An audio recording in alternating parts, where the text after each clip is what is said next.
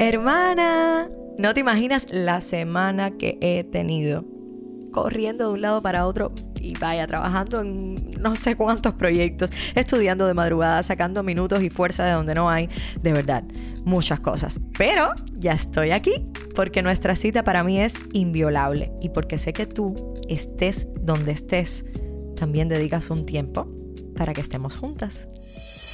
Este es un espacio donde las mujeres tenemos voz propia, donde estaremos las que tenemos miedo, pero nos enfrentamos a la vida cada vez con más determinación. Compartiremos experiencias de mujeres empoderadas como tú, que las quema por dentro el deseo de crecer. Soy Camila Arteche y te voy a hablar y a escuchar. Quiero que aprendamos, que nos inspiremos y confiemos las unas en las otras. Recuerda siempre, estamos juntas.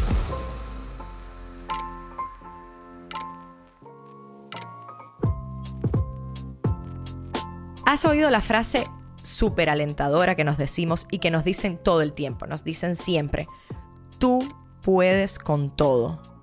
La verdad, en estos días no me la saco de la cabeza.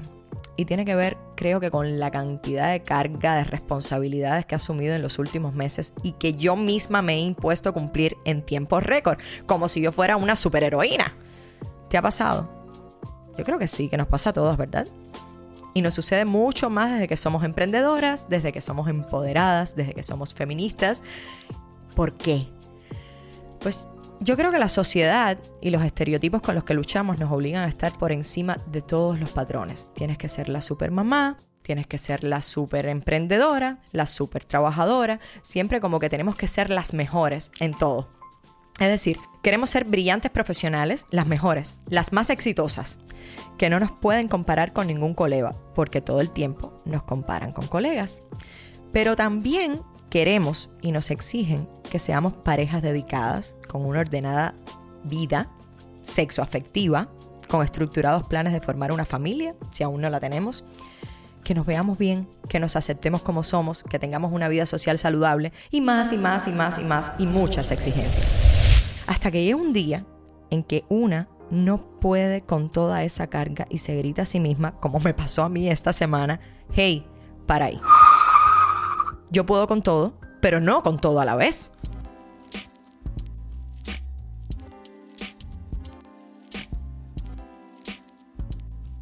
A mí me encanta poder con todo, no lo voy a negar, y supongo que a ti también. Nada de medias tintas, pero como te dije, con todo a su debido momento y a su debido ritmo. Eso significa que tenemos que tener autosuficiencia física y espiritual. Autosuficiencia física es que tengamos la salud, la energía, las condiciones para asumir las tareas que nos proponemos. Por ejemplo, yo tengo una prima que le encanta correr, pero ella nunca había hecho deporte y decidió correr en un maratón, imagínense. Por supuesto, el primer día no corrió los 20 kilómetros de la carrera, ni siquiera corrió 5, era imposible, pero fue avanzando a su meta poco a poco y de acuerdo con sus capacidades, sin desmotivarse o llevar su cuerpo al límite. Corrió cada día e hizo su maratón, lo logró. Y la autosuficiencia espiritual es similar a la física, pero en el plano de los sentimientos y las emociones. Podemos crecer, podemos alcanzar lo que nos proponemos, pero si no tenemos las ganas, si no nos lo creemos, si no le ponemos empeño y fe, nunca llegará. Por ejemplo, yo, que me dije hace un tiempo, quiero hablar inglés a la perfección, quiero hablar inglés, hablar inglés y que nadie note que soy latina y quiero hablar inglés perfecto. Por mucho que estudie todavía, no lo puedo lograr de un día para otro. Debo establecer un récord de tiempo a cumplir que por supuesto no interfiera con mis otras actividades y al que realmente pueda dedicarle estudio, que pueda dedicarle práctica. Y quizás no hable inglés en seis meses, pero a mi ritmo, en un año, te apuesto a que lo dominaré como tú también puedes dominar lo que te propongas con tiempo, dedicación y enfoque.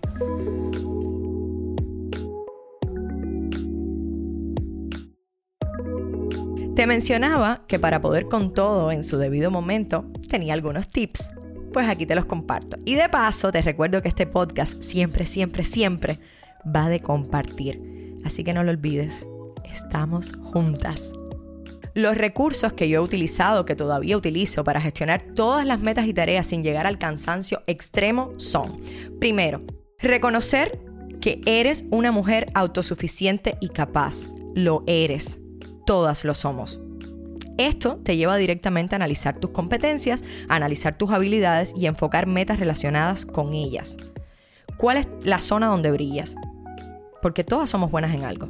Enfócate ahí, en esa zona que te gusta, donde realmente eres buena y lo que se te da súper bien. Segundo, establecer prioridades. Para mí el trabajo es extremadamente importante. Bueno, ustedes ya se deben haber dado cuenta, te deben haber dado cuenta. Pero mi familia también tiene un lugar muy sagrado. Y la cuestión está en saber hasta dónde dedicar tiempo y esfuerzo a cada prioridad. Y aquí te cuento mi punto número 3 que me ha ayudado a establecer estas prioridades organizadamente. Trazar un plan. A mí, lo confieso, me encanta llevar agendas y planes de trabajo, además escritos a mano, como en la vieja escuela, o en las notas del móvil. Tengo todo extremadamente organizado. De hecho, mis amigas a veces me dicen, pero ¿cómo tú puedes hacer tantas cosas? Y yo creo que es por lo extremadamente organizada que yo soy. Yo todo lo anoto mensualmente y voy agregando tareas, las cosas semanales eh, que tengo. Y hasta muchas veces las pongo por horario. Lo más complicado, lo más importante, lo pongo al inicio de mi plan de cada día para sí, porque no sé si a ustedes les ha pasado, pero cuando dejas lo más importante para el final, ya después estás cansada, no tienes ganas, entonces yo trato de hacer eso más importante al inicio de cada día. Y luego pues ya no tengo la presión de que todavía me falta lo más importante por hacer. Entonces, así de esa manera visualizo mucho mejor mis objetivos, mis metas y por supuesto, organizo todo. No quieres entrar en shock o abrumarte demasiado. Pues planifica días, planifícate horas para tus actividades de la semana. Y por último, y muy importante, el elemento número cuatro. Manejar la frustración cuando no puedes cumplir lo que tenías en mente. De eso te voy a hablar en un rato, así que no te vayas, que seguimos juntas. ¿Quieres consejos, tips, experiencias y fuerza para tomar el poder de tu vida? Este es tu espacio.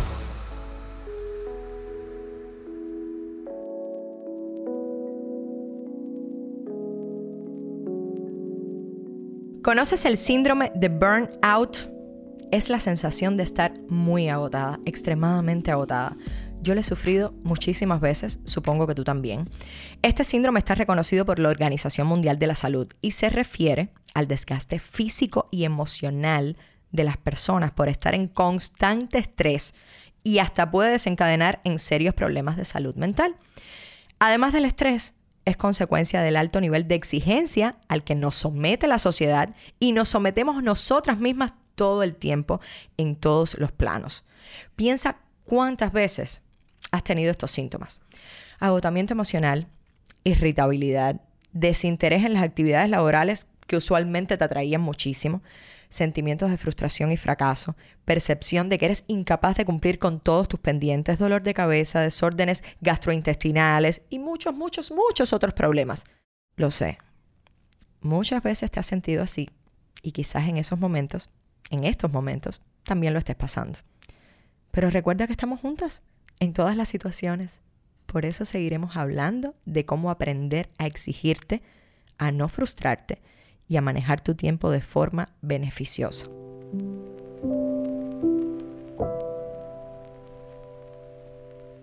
El exceso de trabajo, de roles que asumimos y el propio ritmo de la vida nos llevan a un punto de no parar. Y es ahí donde fallamos. Hay que parar. Cuando te hablaba antes de organizar los horarios, mm, no te mencioné en detalle algunos que no puedes violar bajo ningún concepto. Se trata de comer y dormir. Parece sencillo, pero hay que comer y dormir, sobre todo en los horarios que tenemos previstos. Intenta separar el espacio laboral del que dedicas a ti y a tu familia u otro proyecto de vida. Busca un balance entre ambos puntos. Y hermana, por favor, nunca te sientas culpable por tomarte unos minutos, unas horas o unos días. Está bien decir que no puedes y no poder después de intentarlo. Está bien ir a tu ritmo. No todas tenemos el mismo ritmo. Y está bien fracasar. Nos han vendido el modelo de que somos superheroínas, de que somos superpoderosas. Y no, somos humanas. Simplemente humanas.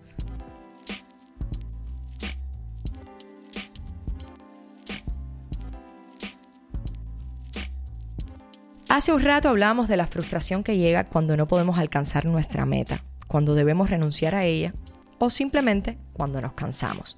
¿Cómo gestionarla y cómo sacarle provecho? Pues lo primero a tener en cuenta es que por parar o no llegar, no somos débiles. Yo he parado y no soy débil.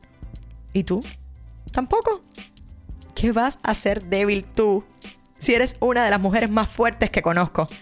Sí, ya asumiste que te estancaste. Pues vuelve atrás a lo que hablamos antes de tus competencias. Valora también tus debilidades, por supuesto, en lo que no eres buena, en lo que todavía no eres capaz. Y mira dónde puedes, dónde puedes dar un giro. Cambiar la estrategia puede ser un punto a tu favor, por ejemplo.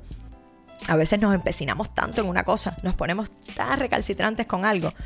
Y a veces está bien cambiar la estrategia si no está funcionando. En la vida no todo se da a la primera. Muchas veces hay que ensayar, que probar, que probar y volver a probar y volver a, probar. Por último, saca de tu entorno toda la energía negativa de personas cercanas y de ti misma.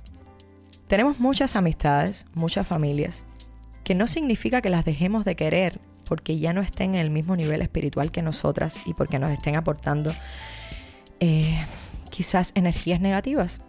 Hay etapas para la gente. Hay etapas donde la gente se distancia y no significa que los dejemos de querer, significa que ya no están vibrando al mismo ritmo que nosotras. Y está bien, no pasa nada. Las zancadillas, los tropiezos no solo indican que debes abandonar. Mira hacia adelante y empieza cuando tú estés lista. Cuando estés lista, tú. Porque nadie como tú para saber cuánto puedes.